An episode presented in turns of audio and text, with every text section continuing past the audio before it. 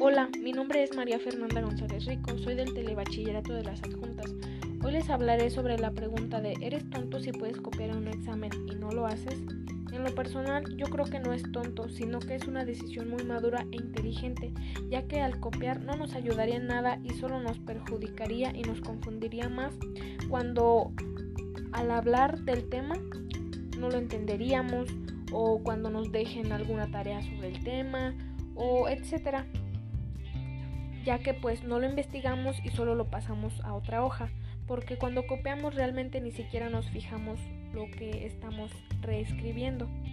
Solo lo copiamos y con mucha prisa y pues a veces como les digo anteriormente ni siquiera nos fijamos lo que copiamos.